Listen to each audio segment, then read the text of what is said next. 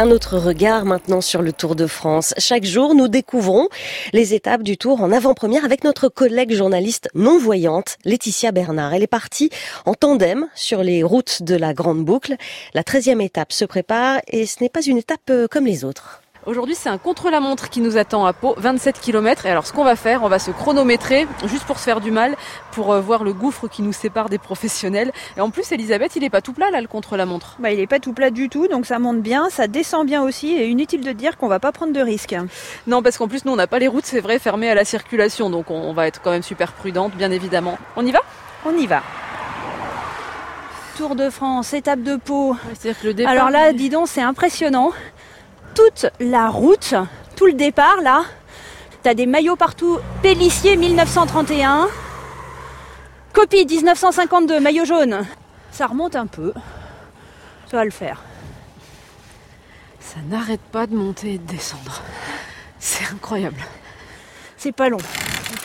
Ah puis je sens bien le moteur derrière là, Laetitia, génial. Ah putain, arrête, arrête, au secours Cette puissance d'un coup Si tu veux que je bourrine, je bourrine. Je tiens pas longtemps. Ah t'es impressionnante Allez, descends. Là, on va arriver sur les dix derniers kilomètres, mais on a triché, on a pris une parallèle parce que c'était la nationale. Donc, bah, en fait, notre idée de se chronométrer, eh ben, ça va pas coller. Parce que du coup, euh, ça va nous changer les distances un petit peu et le dénivelé.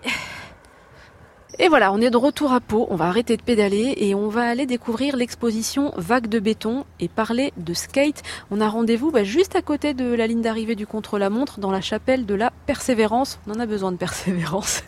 Allez, on y va. Bonjour Laetitia, Benoît Palacio, je suis chargé de mission cultures urbaines et musique actuelle à la ville de Pau. Alors donc on est dans une ancienne chapelle. On voit des œuvres euh, diverses et variées, que ce soit des plateaux de skate euh, sérigraphiés, des photos qui commencent dans les années 70 et ça regroupe euh, finalement ce qu'est la culture skate puisque le skate c'est pas un sport, c'est une culture. Question un petit peu basique, mais Pau, comme ça, on se dit, on pense Henri IV, on pense la montagne, éventuellement Jurançon. Le lien avec le skate? Nous, on est à une heure de la première station de ski pour pratiquer le snowboard. On est à une heure et quart de l'océan pour pratiquer le surf. C'était naturel que les sports de glisse se développent autant ici. Le skate est euh, vraiment omniprésent ici. Il y a une culture skate très forte et euh, on a donc un skatepark euh, gigantesque en préparation qui va arriver fin décembre. Eh ben, merci beaucoup pour euh, cette petite visite. On va continuer à se balader un peu euh, pour euh, découvrir l'exposition, mais merci. Merci à vous.